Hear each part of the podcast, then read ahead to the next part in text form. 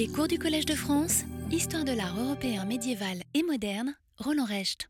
Pour cette euh, quatrième euh, séance, je vais reprendre euh, la question des primitifs que je n'ai pas pu traiter entièrement la semaine dernière. Alors, je vous avais parlé plus spécialement d'un auteur, écrivain, philosophe, animateur aussi de revues et de cercles littéraires, qui est Friedrich Schlegel. Et je vous avais dit, euh, enfin je vous avais cité quelques passages de ses voyages qu'il a effectués, en particulier en France et dans le Nord, euh, et ses constats qu'il a pu faire, qui concernent aussi bien les primitifs eux-mêmes, la peinture ancienne, et j'ai insisté aussi sur l'intérêt qu'il avait manifesté pour l'architecture gothique. Il est euh, visiblement le premier à avoir, euh, d'une certaine façon, évidemment, repris euh, les thèses de Goethe, formulées une trentaine, presque 35 ans plus tôt, mais il a aussi analysé la question de l'architecture gothique d'une manière absolument nouvelle, en particulier en euh, liant la question du technique et la question du matériau à celle de l'esthétique gothique. Et sa façon de voir euh, cette sorte de dialectique entre l'ornement gothique et la structure gothique est une façon absolument neuve d'aborder le problème de l'architecture médiévale. Alors, je continue euh, l'évocation de quelques auteurs qui se sont exprimés sur cette question des primitifs, et en particulier, euh,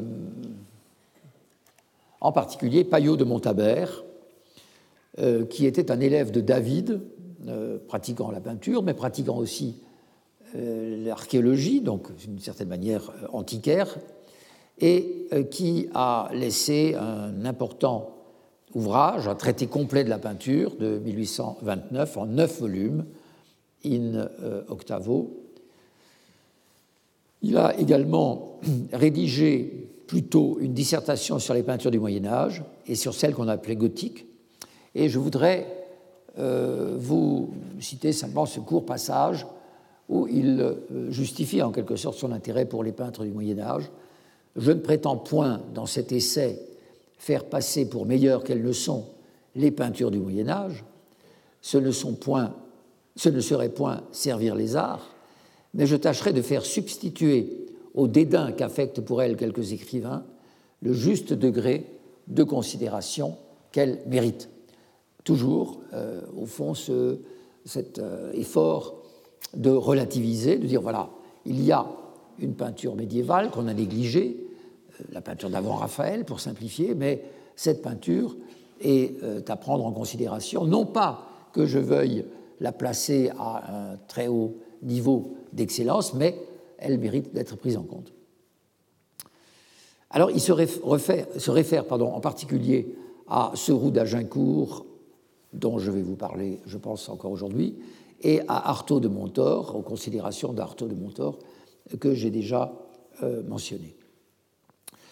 Euh, Payot de Montabert se propose d'entreprendre les classifications des styles des écoles médiévales.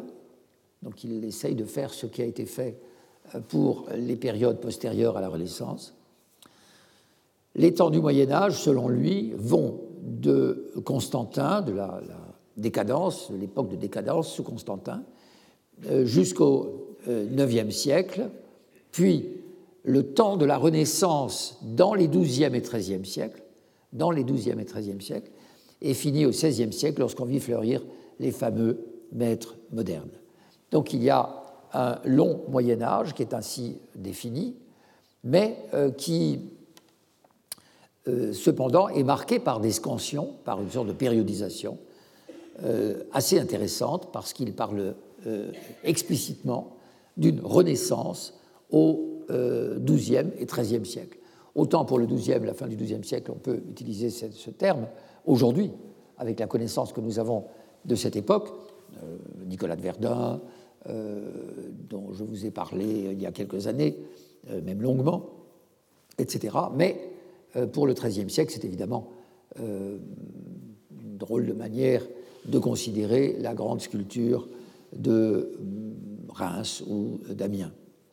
Donc la notion de Renaissance, en fait, pour lui, n'a pas du tout la même signification qu'elle a pour nous euh, aujourd'hui. Alors, il distingue diverses écoles. L'école romaine, première conservatrice de la véritable peinture antique, dit-il, l'école romaine, l'école grecque de Constantinople du IXe au XVIe siècle, c'est-à-dire évidemment l'art byzantin, dont les caractères, dit-il, sont la gravité, la dignité et même la beauté, quoique indiqués par des faibles moyens. Puis l'école florentine, il attribue en particulier à la seule tournure de l'esprit des artistes et l'étude des passions leur qualité. Et ils s'affranchissent peu à peu des maximes antiques dans leur goût et dans leur style. Ensuite, l'école vénitienne. Venise, dit-il, reçut les arts de l'Orient, donc reçu, un foyer de réception important de l'art byzantin, reçut les arts de l'Orient et vit sa peinture beaucoup plus influencée par les peintres de Constantinople que par ceux de Rome ou de Florence. Et l'école gothique du Nord, qui constitue pour lui euh, une école, ça c'est à, noter, c'est l'importance de cette école, mise au même plan que les autres, qui sont toutes euh, évidemment italiennes, alors à propos de l'école gothique du Nord, euh, malgré l'ingénuité de quelques figures de certains manuscrits, on ne peut nier que dans ces contrées du Nord, l'art ne fut jamais au niveau de celui de l'Italie. Plus tard, l'influence des styles de quelques hommes bien justement célèbres d'ailleurs, tels qu'Albert Dürer et Von Eyck, ne fit encore que dégrader le goût. Donc vous voyez cette, ce jugement qui euh, vient d'un homme qui a porté son attention sur les primitifs et qui formule un jugement euh, parfaitement conforme au goût dominant euh, à, cette époque-là. C'est-à-dire un goût classique, un classicisme hérité du goût pour Raphaël. Alors, il réserve donc le terme de gothique, vous l'avez remarqué, pour les peintres du Nord, le style des peintures du XVIe siècle est véritablement barbare, dit-il, donc à la suite de, de, Durer en particulier. L'art n'est pur que s'il se rapproche des temps antiques. Nous avons là, véritablement, chez Payot de Montabert, avec Payot de Montabert, un élève de David. Hein, son jugement esthétique est entièrement euh, imprégné de son propre euh, modèle euh, pictural. Enfin, je voudrais accorder une certaine attention à un auteur qui est beaucoup moins connu en France, en particulier par l'absence de traduction dont on pourrait disposer, c'est le comte Leopoldo Chicognara. Euh, né en 1767, mort en 1834, j'affiche son nom dans un instant, il a fait des études de droit et d'histoire je vous l'ai dit déjà depuis le XVIe siècle, assez fréquemment, des amateurs sont des euh, juristes. Ici, c'est plus qu'un amateur, comme vous le verrez. Il est euh, collectionneur et euh, pratique l'histoire de l'art. Il a réuni une très grande bibliothèque qui sera d'ailleurs achetée par le pape. Il voyage, il se rend en Sicile pour étudier les monuments antiques, par exemple, évidemment il connaît les monuments antiques de Rome, où il étudie aussi la peinture avec Domenico Corvi et Jacob Philipp Hackert, donc un peintre allemand qu'appréciait beaucoup Goethe. Donc lui aussi, voilà encore quelqu'un qui pratique la peinture en même temps qu'il va euh, s'intéresser à l'histoire. C'est à partir de 1805 qu'il se consacre euh, à l'histoire de l'art. Il va devenir président de l'Académie des beaux-arts de Venise en 23. Euh, et il va publier une biographie euh, de Canova, le grand sculpteur Canova néoclassique, dont il a été l'ami. Et on peut dire que, tout comme chez Vasari, l'art semble annoncé, porté à son point culminant avec euh, Michel-Ange, c'est vraiment l'aboutissement de l'histoire de l'art pour Vasari, eh bien, on pourrait dire que pour Chicognara, l'aboutissement de l'histoire de l'art, c'est Canova. Il a publié, et c'est ce qui nous intéresse ici, non pas une histoire de la peinture, mais une histoire de la sculpture. L'histoire de la sculpture euh, en trois livres, dans lesquels on va trouver d'abord des considérations générales sur les arts de l'imitation, sur les cultes, très important, la question des cultes, euh, qui explique, euh, selon lui, il n'est pas le seul auteur à traiter les choses ainsi, comme euh, on dire le cadre à la fois ethnique et religieux dans lequel s'insère la production de la sculpture. Il écrit dans ce même ouvrage des mémoires historiques et critiques sur quelques principaux temples où ont été installées des sculptures, et il étudie l'état de la sculpture depuis sa renaissance en Italie jusqu'à Donatello. Voici un premier passage de ce livre dont je donne ici le titre italien paru de 1813 à 1818. J'ai pensé qu'il convenait de diviser l'ouvrage en cinq époques car il m'est apparu que les événements relatifs à cet art, c'est-à-dire la sculpture, présentent cinq aspects, cinq caractères marqués et différents, et que tout autre, euh, excusez-moi, et que toute autre division était moins appropriée. Car dès lors qu'il s'agit d'art, il ne convient guère d'appliquer les divisions dictées par la politique ou la littérature, mais celles qui dépendent directement de notre thème principal, auquel tout doit être subordonnée. Chacune de ces différentes époques sera précédée d'un tableau sur l'état de la politique et de la littérature. Donc, il est très intéressant de dire qu'il veut distinguer euh, la spécificité d'une histoire de l'art par rapport à une histoire de littérature par une histoire euh, des événements politiques, mais en même temps, il n'oublie pas que ce contexte est indispensable pour la compréhension de l'art. Chacune de ces différentes époques sera précédée d'un tableau sur l'état de la politique et de la littérature. On fera des parallèles avec des époques précédentes et on essaiera de tisser les relations, d'identifier les affinités qu'ont entre elles les activités humaines et qui font que les arts de l'esprit aussi, tout comme le système général. Donc euh, il y a là presque l'affirmation d'un statut euh, spécifique de l'histoire de l'art à la fois comme une histoire, comme relevant des sciences de l'histoire, des sciences historiques, mais en même temps comme affirmant son caractère propre.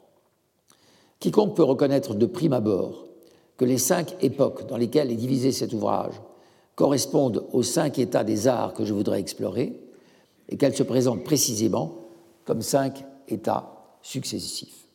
Alors cette périodisation est la suivante. Renaissance, euh, traduit Risorgimento par Renaissance, il n'y a pas de terme vraiment euh, euh, différent, le développement, le perfectionnement, la décadence et l'état actuel. Et l'état actuel, c'est précisément le meilleur, disons, de l'état actuel, c'est Canova.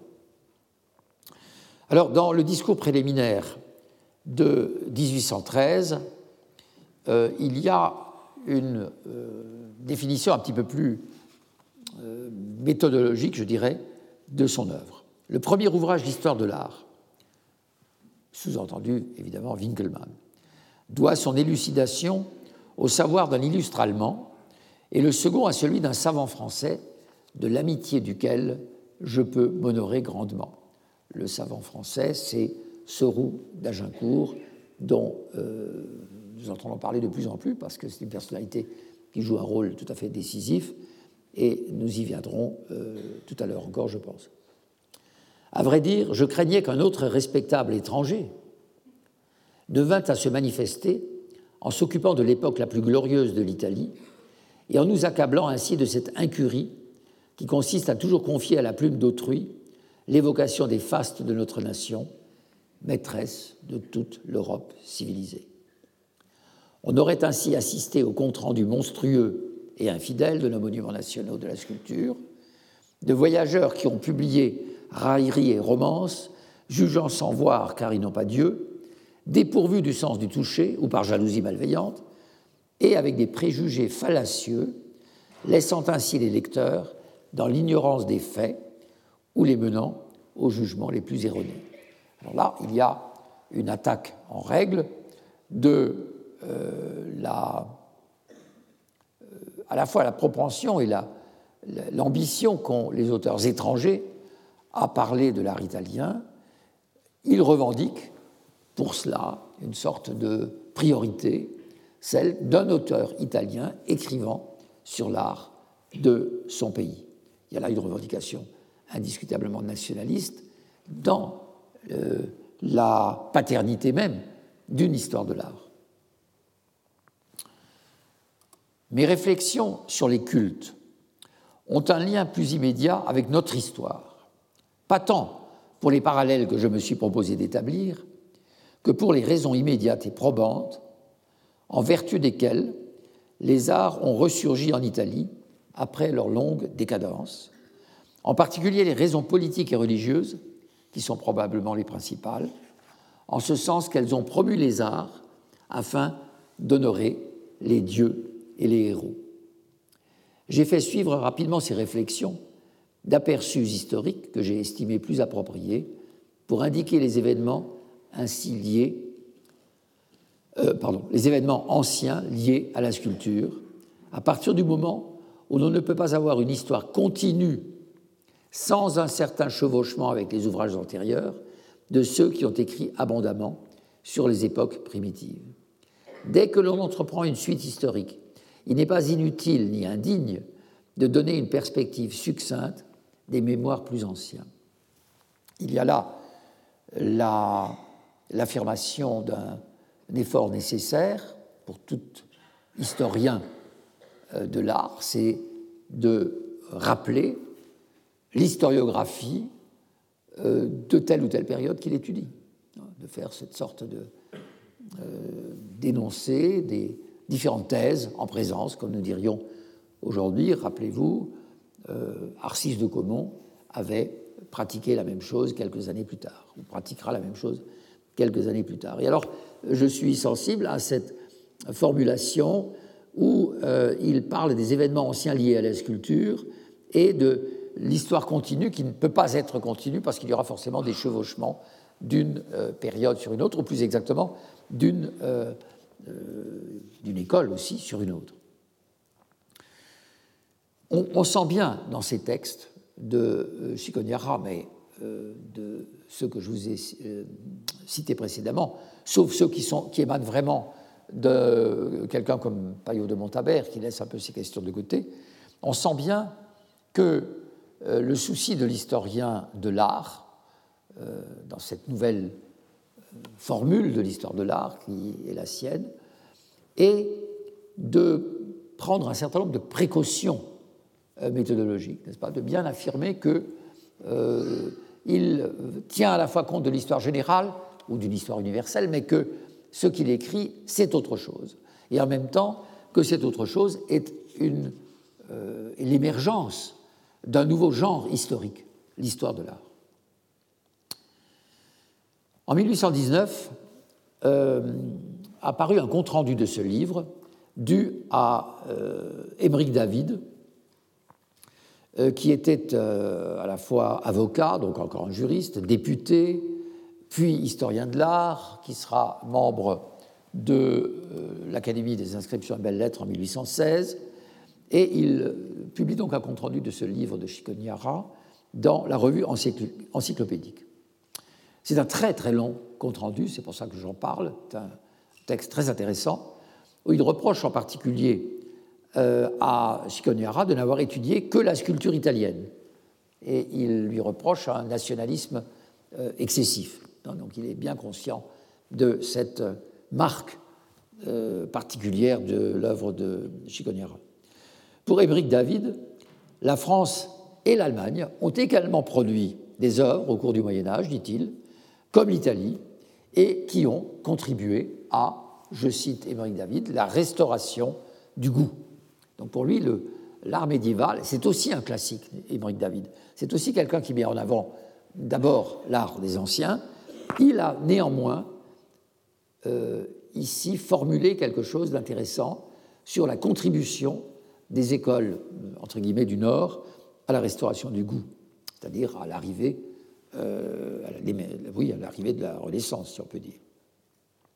Alors, Émeric David a lui-même écrit une histoire de la sculpture française, achevée en 1817, mais qui ne paraîtra qu'en 1853. Au fond, il a d'une certaine manière pris le contre-pied de, de euh,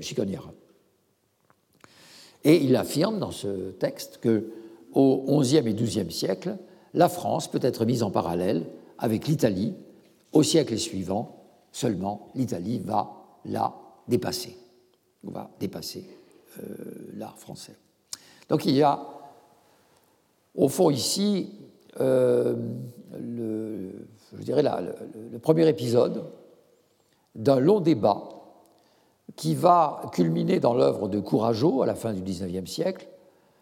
Euh, Courageau, qui était professeur à l'école du Louvre, et qui développera une thèse euh, très très précise, très discutable évidemment, selon laquelle la véritable naissance de euh, la Renaissance, la véritable euh, substance d'une Renaissance artistique réside moins dans l'inspiration antique que dans le naturalisme.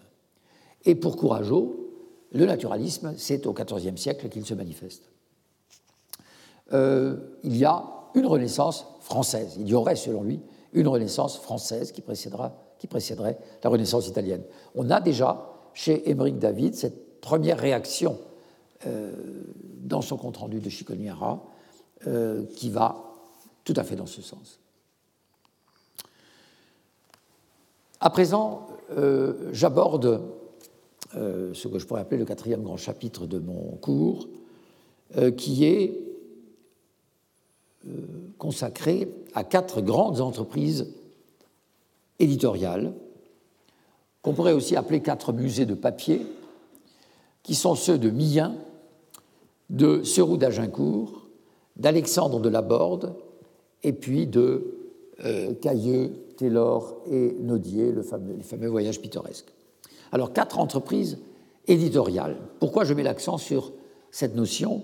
Parce que ce sont des projets d'abord d'une très grande ambition, euh, qui ont euh, parfois été euh, menés à bien seulement au bout de très longues années de parution plus ou moins irrégulières.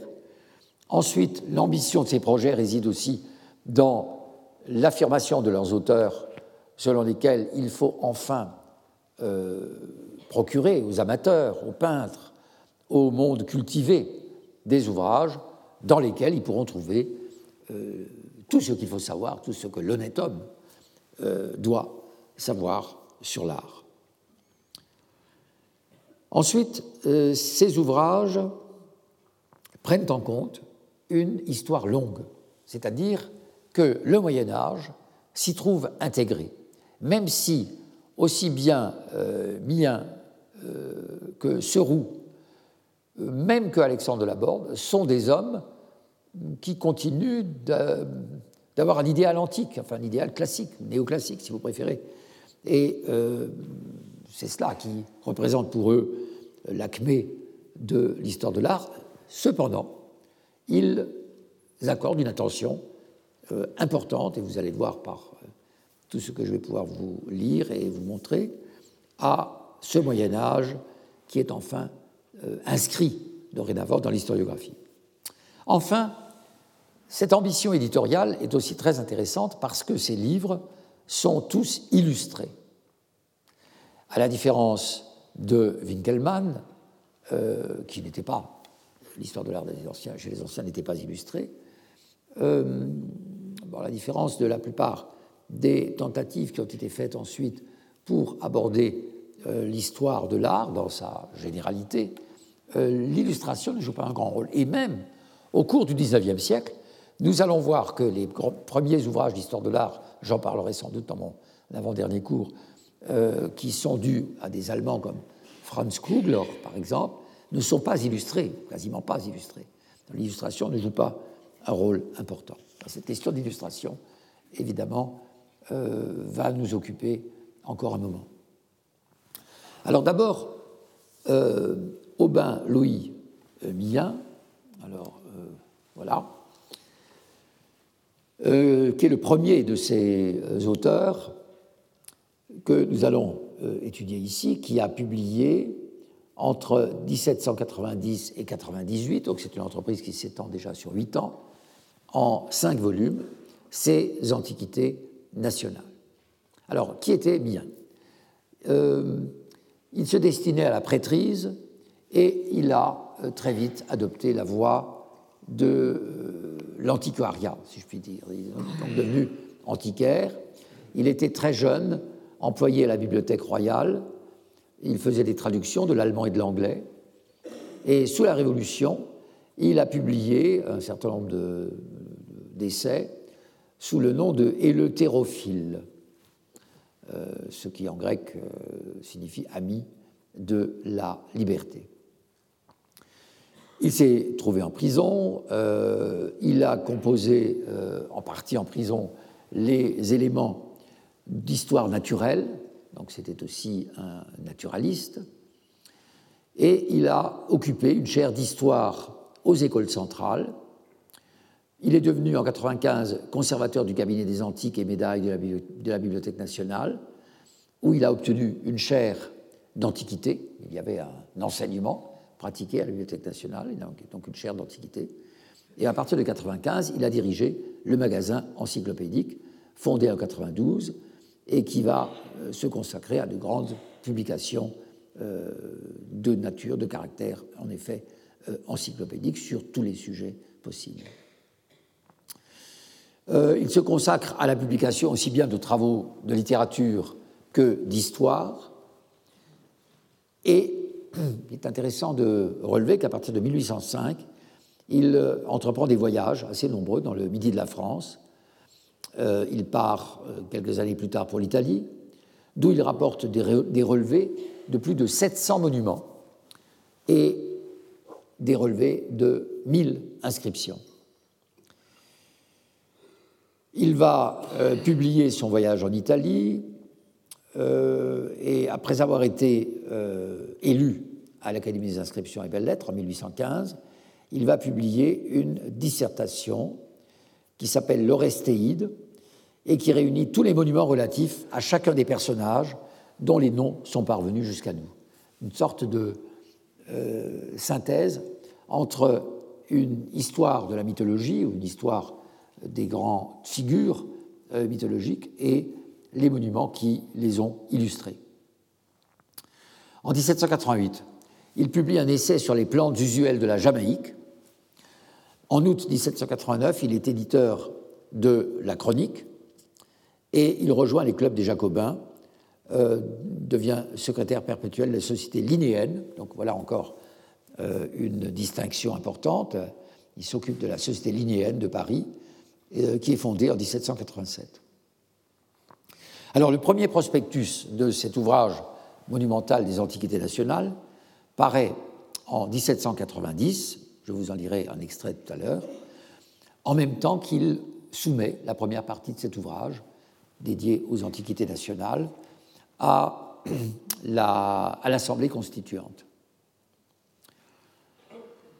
Euh, il va enseigner également, à l'époque révolutionnaire, au Jardin des Plantes. Euh, il, va faire, il va donner à la bibliothèque euh, un cours sur l'archéologie et la numismatique, et même des cours d'histoire des arts.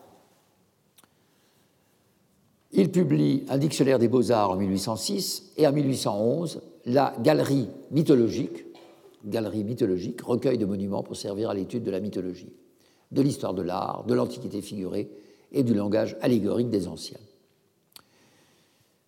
En fait, c'est une activité multiple euh, qu'il est bien difficile de définir, surtout qu'il a exercé une activité constante pendant toute cette production éditoriale très importante euh, dans le domaine des sciences naturelles, dans le domaine de l'histoire, de l'histoire des mythes, dans le domaine de l'histoire de l'art. Et cette activité très importante, c'est celle de journaliste.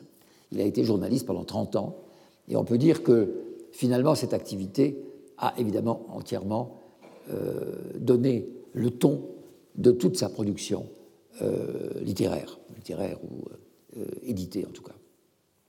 Et on sent bien que cette activité de journaliste se répercute dans la conception même qu'il a de son travail d'historien de l'art.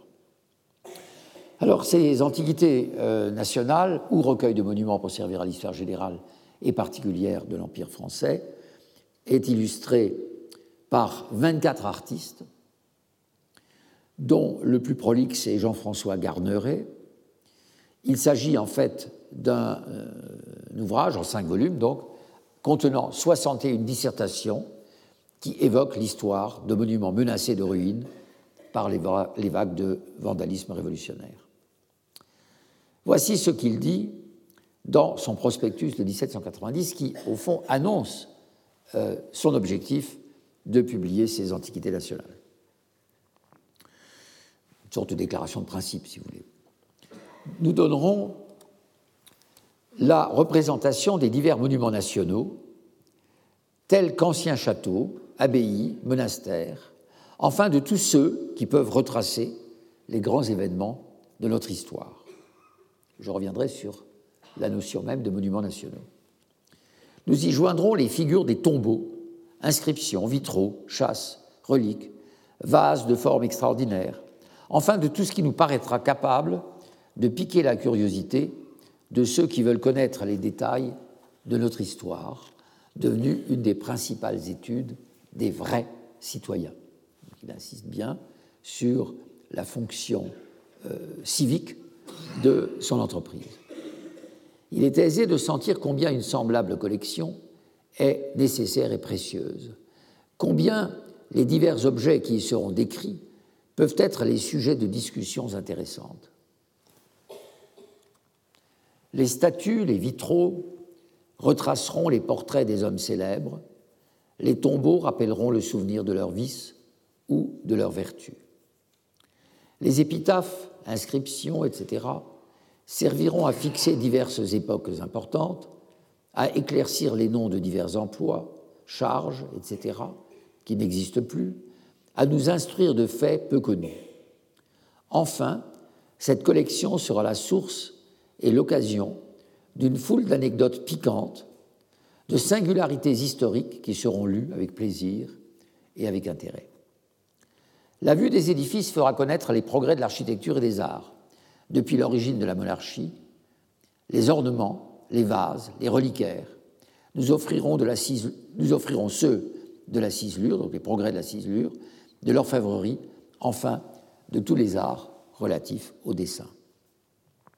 Ces divers objets réunis présenteront une suite des instruments civils, religieux et militaires, et formeront une histoire complète de la vie privée des Français, histoire trop négligée jusqu'à cette heure. Euh, je ne sais pas pourquoi cette fin a sauté. Oui, bon. Euh, euh, donc, histoire trop négligée jusqu'à cette heure. La description de chaque lieu, ah non, pardon, la description de chaque lieu sera précédée de son histoire. Donc, le plan de ces successives dissertations est extrêmement simple il y a une introduction historique qui n'est pas marquée en tant que telle, mais qui est bien sensible, et ensuite une description des monuments, description dans laquelle néanmoins il fait des retours sur l'histoire elle-même, comme vous pourrez le constater.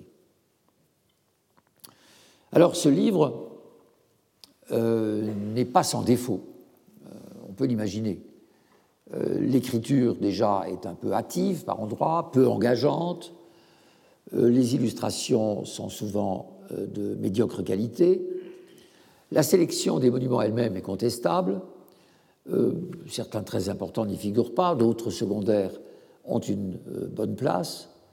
Évidemment, les descriptions qu'il fait, le choix qu'il opère, ne sont pas comparables avec ce que fera ce roux d'Agincourt. Je ne devrais pas dire fera, puisque ce n'est pas parce qu'à la fin de son ouvrage de roux est postérieure à la publication de ces antiquités euh, que ce livre n'a pas été commencé bien avant. Nous allons disposer dans quelques mois d'un ouvrage en langue anglaise sur cet auteur important où sera analysé ce projet éditorial. Et cet ouvrage est dû à Cecilia Hurley, qui a, je crois, pour la première fois, véritablement donné sa place à Mien. Au fond, ce qu'il veut faire, c'est écrire une histoire de la France, composer une histoire de la France, euh, et cette histoire de la France est illustrée. Illustrée par des descriptions, par des analyses de monuments et par, évidemment, des images. Et l'ouvrage, euh, mais je pense que c'est presque inutile de le préciser, est évidemment une compilation. C'est quelqu'un qui travaille, qui fait un travail de seconde main à partir de tous les ouvrages qu'il a déjà lus. Les monuments doivent subir un transfert symbolique, donc pour passer de cette ancienne destination, soit euh, qu'ils appartenaient au clergé, soit qu'ils relevaient de la féodalité, à une appropriation par les Français. Ça, c'est au fond le thème euh, dominant que je peux en dégager. Et il insiste sur cette notion de monument euh, national, euh, la question du monument lié à la nation, lié à l'histoire, est euh, déjà présente chez un auteur peu connu, peu lu, Charles-François de Lubersac, qui avait parlé de monument public, non pas de monument historique, mais de monument public, dans un ouvrage qui s'appelle Discours sur les monuments publics de tous les âges, où il évoque les grands monuments de Paris et surtout ceux liés à la gloire du monarque. Alors, euh, je n'ai pas l'habitude de euh, pimenter mon cours euh, ni de facéties, ni d'anecdotes drôles en général, peut-être qu'on peut me le reprocher, mais aujourd'hui je ne peux résister au plaisir de vous mettre sous vos yeux un passage de ce livre de Bien qui est vraiment un morceau d'anthologie. Pour la raison suivante. Dans le volume 1, il étudie euh, un monument qui est l'église des Célestins à Paris, qui a disparu. Euh, et à propos de cette église, enfin, à propos de ce monument, il va d'abord nous faire une très longue étude des Célestins eux-mêmes, c'est-à-dire de cet ordre bénédictin dont il va donner une véritable étude historique quand il est né, à partir de quoi, euh, comment euh, se caractérisent les euh, règles adoptées par les Célestins, etc. Mais ce qui est tout à fait extraordinaire, c'est qu'il va étudier les costumes des Célestins, ce qui est tout à fait intéressant. Il y a plusieurs passages dans son livre où il étudie des costumes, soit des costumes liés évidemment à la vie militaire euh, du Moyen Âge ou euh, au monarque, ou à la vie féodale, si vous préférez. Ici, il s'attarde sur les costumes des Célestins. Et il s'attarde à leurs euh, costumes avec leur description et leur classification, tenez-vous bien, selon Linné. Voilà. Donc vous allez voir ces passages étonnants. Cet ouvrage étant principalement destiné à la conservation des monuments, dont l'Assemblée nationale a ordonné l'aliénation, j'ai cru devoir faire précéder ce que j'avais à dire des Célestins d'une description de leurs costumes, et je suivrai la même méthode en écrivant les monastères des autres ordres. Alors il me dit que les euh, costumes sont souvent extrêmement variés. Euh, Un auteur allemand a tenté, il y a quelques années, d'indiquer ces différences et de diviser les moines en classes, ordres, genres, espèces et variétés, comme Linnaeus a rangé systématiquement les animaux il a établi, ces auteurs, un système monacologique. On peut les diviser en différentes classes et diviser de nouveau chacune de ces classes en plusieurs ordres, par exemple en barbu et imberbe, en blanc, noir, brun, épi ou panaché, etc., en mangeurs de viande, de poissons et de plantes. On doit prendre les caractères spécifiques de la tête, des pieds, du derrière, du capuchon, des téguments, téguments c'est-à-dire du vêtement.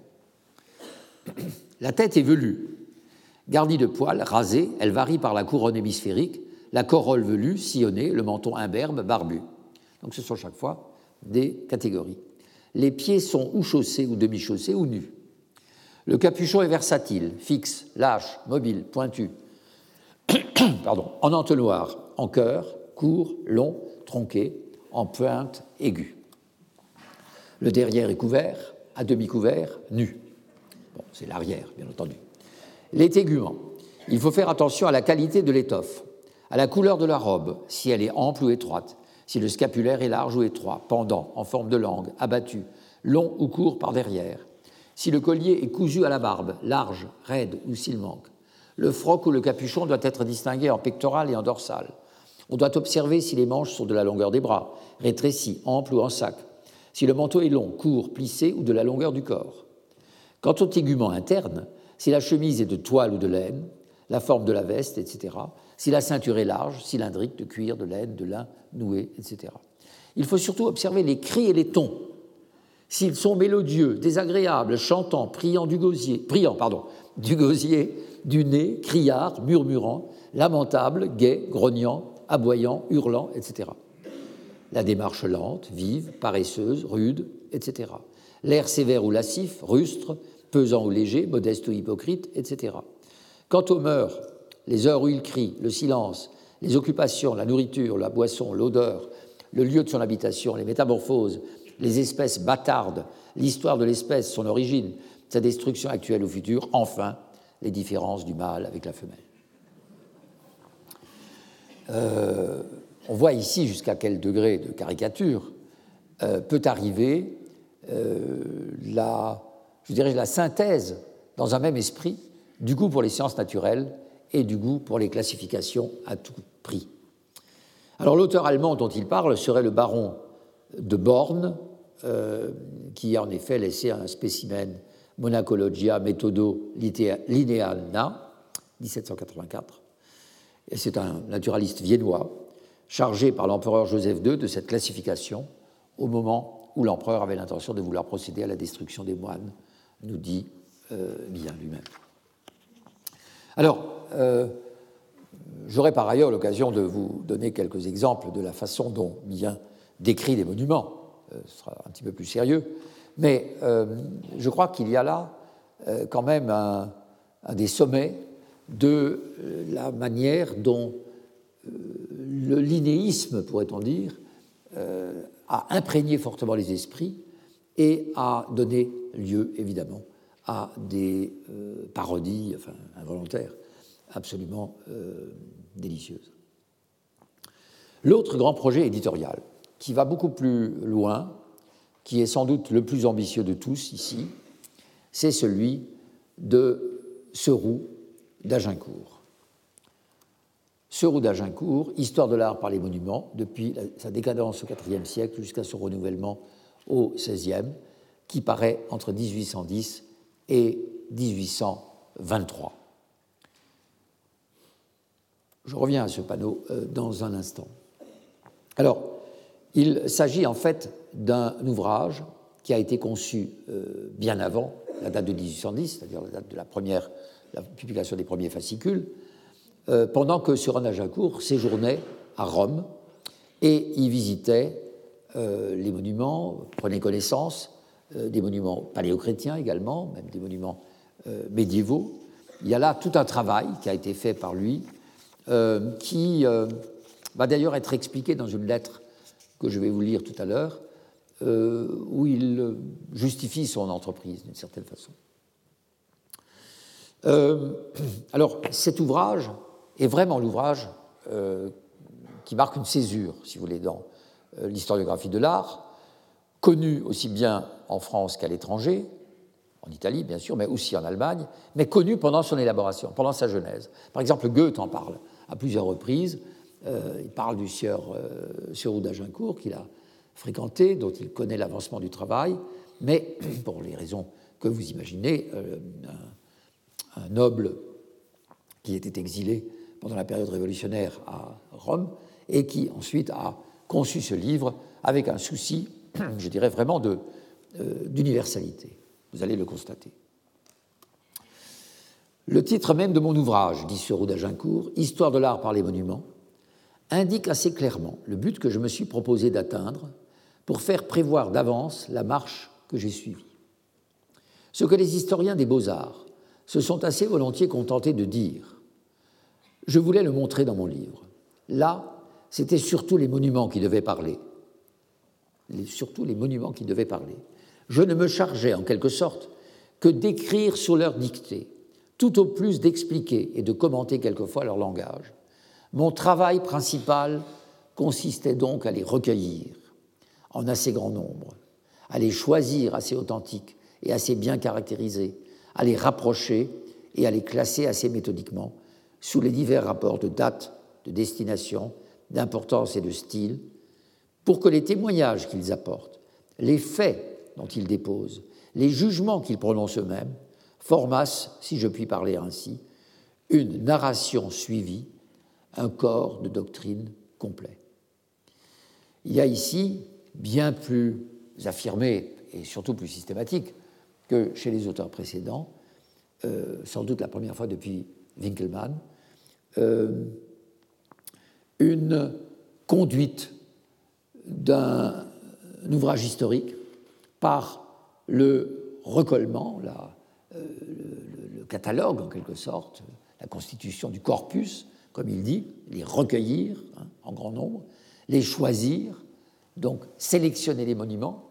Cela signifie qu'il faut choisir les plus caractéristiques et aussi les plus authentiques.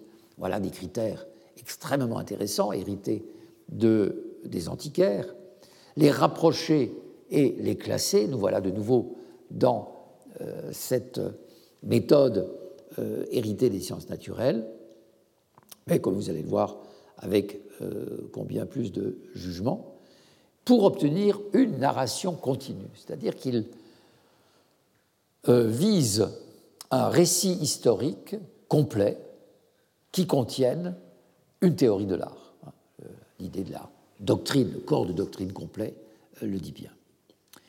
Alors, il y a un nombre de planches conséquents qu'il énonce, il y en a 325, 325 planches, 73 pour l'architecture, 48 pour la sculpture, 204 pour la peinture. Euh, les proportions sont intéressantes. 73 pour l'architecture, c'est beaucoup euh, pour la connaissance de l'architecture ancienne, médiévale en particulier qu'on avait. 48 pour la sculpture et 204 pour la peinture. C'est euh, une proportion qui est tout à fait euh, évidente à l'époque. Il y a dans ce livre 1400 monuments, dont, nous dit euh, Seroux d'Agincourt, 700 inédits. la moitié des monuments qu'il présente sont ou seraient inédits. Il loue aussi dans son introduction la qualité des artistes qu'il a sollicités, par exemple, Benedetto Mori pour l'architecture, Dominique Pronti pour la sculpture, Thomas Piroli et Giovanni Machiavelli pour la peinture. Donc il a confié, euh, bien sûr, à différents artistes les euh, relevés euh, eux-mêmes, quand il ne les a pas fait lui-même, ce qui est le cas. Il définit son livre comme une espèce d'inventaire historique des plus intéressantes productions de l'art pendant le Moyen Âge. Hein, déjà, le titre, depuis la décadence jusqu'au renouvellement au XVIe, ça veut bien dire que là, l'accent est mis sur le Moyen Âge, et l'accent est mis sur une période qui pourrait, en gros, être considérée comme la suite de Winkelmann. Donc il y a vraiment ici un projet euh, tout à fait euh, cohérent. J'arrive enfin à ce que je puis appeler la partie esthétique de mon ouvrage, à celle dans laquelle l'histoire des monuments doit se transformer en histoire de l'art. Il est intéressant au passage de noter que le terme esthétique n'est pas employé dans le sens où l'entendait Baumgarten au milieu du XVIIIe siècle quand il a créé ce terme et quand il a écrit son ouvrage sur l'esthétique, il s'appelle Esthétique, euh, ouvrage publié en latin d'ailleurs. Il, euh, il nous dit que pour lui l'esthétique c'est l'histoire de l'art il y a là euh, synonyme euh, de l'histoire de l'art. ce que j'en ai fait connaître jusqu'ici, pourrait être comparé à un immense musée où les principales productions des trois arts, pendant une longue suite de siècles, s'offrent au regard classé et décrites dans un ordre en même temps systématique et chronologique. Que faut-il faire maintenant pour tirer d'un pareil spectacle les féconds résultats qu'il est destiné à produire, les utiles leçons qui s'y trouvent renfermées Conduire, en quelque sorte, les spectateurs devant la plupart des faits qui constituent cette histoire matérielle. Les faits, ce sont les monuments. L'équivalent, euh, le monument est l'équivalent des faits pour l'historien. Euh, et leur en faire remarquer l'ordre et l'enchaînement. S'arrêter plus longuement devant ceux qui présentent plus d'intérêt et les étudier, soit isolément, soit par groupe, sous tous les rapports que je nommerai volontiers techniques. Déterminer enfin leur caractère spécial et leur dépendance réciproque, fixer à la fois leur valeur relative et leur valeur absolue. Voilà ce que je me suis proposé dans les discours historiques. Alors ces discours historiques sont en fait au nombre de trois, un pour chaque art, donc architecture, euh, sculpture et peinture. La jeunesse de son livre a été très longue, euh, comme je vous l'ai dit, et donc tout le milieu romain en fait connaissait son, son travail. Je vous lis ici un document qui me paraît très intéressant, qui n'est pas extrait de son livre, mais d'une correspondance euh, avec euh, Girolamo Tiraboschi, euh, qui date du 25 décembre 1786. Donc une époque très éloignée de la date des premières parutions de son livre. il s'en prend à Tiraboschi d'une certaine façon pour lui dire qu'il n'est pas d'accord avec ce que cet auteur a pu écrire sur l'origine du gothique. Euh, cette origine du gothique ayant été caractérisée par Tiraboschi comme, d'une manière, j'allais dire, euh, dominante, euh, le gothique était caractérisé comme fruste, barbare et recouvert d'ornements inutiles. Il faut d'abord convenir de ce qu'on caractérise sous ce nom de gothique. Et voilà le long développement qui suit il ne suffira pas qu'une architecture soit mauvaise pour lui donner le nom d'architecture gothique. D'ailleurs, vous verrez par les monuments que j'ai fait graver et dont je vous soumettrai l'examen avant que d'exercer l'usage, que ce sera plutôt depuis qu'avant Tempi de Goti que se voit questi difetti che diconsi gotici. J'en sortis, euh, ce mélange référence à l'article de Ziraboski, euh, enfin aux opinions de Ziraboski lui-même. J'en sortis de même des réflexions qu'au paragraphe 6, vous faites contradictoirement dit Muratori. La vue et l'étude des monuments que je vous montrerai vous engageront peut-être à changer ou au moins atténuer votre avis, et vous vous souviendrez alors de ce que je vous ai dit et que vous approuvâtes, qu'on ne peut pas parler affirmativement des arts qu'en ayant leur production sous les yeux. J'en ai presque 300 gravés, et je vous avoue qu'il me reste encore bien des craintes que cela ne suffise pas pour un ouvrage que je voudrais intituler Histoire de l'art par les monuments. Le pauvre ne se doutait pas qu'il fallait encore attendre très très longtemps pour le voir paraître. Je ne puis, euh, je ne puis vous exprimer à quel point leur étude est celle de l'immense quantité de ceux que j'ai vus depuis que je vous ai quittés et examinés sur les lieux et chronologiquement, change les idées et donne de timidité sur les assertions. Quoi qu'il soit, j'en aurai toujours infiniment en vous proposant les miennes, surtout en osant, comme vous me le permettez, contrarier les vôtres avec le respect que j'ai pour votre savoir et pour votre personne. Certes, mais il n'empêche que son développement est extrêmement critique et il va définir ce qu'il entend par gothique en ayant sous les yeux du lecteur un tableau, des planches si vous préférez, qui nous indique très clairement euh, cette évolution de l'histoire de l'architecture, et en particulier de l'architecture euh, gothique. Euh, je vais entreprendre encore la présentation d'au moins non, de deux ouvrages, non plus aujourd'hui, mais la prochaine fois, qui font partie de ces entreprises éditoriales, donc le Comte de la Borde, et ensuite les euh, publications des voyages pittoresques sur lesquels je pourrais peut-être passer un petit peu plus rapidement parce qu'ils sont davantage connus. Euh, nous marquons quelques minutes de pause. Retrouvez tous les contenus du Collège de France sur www.colège-2-france.fr.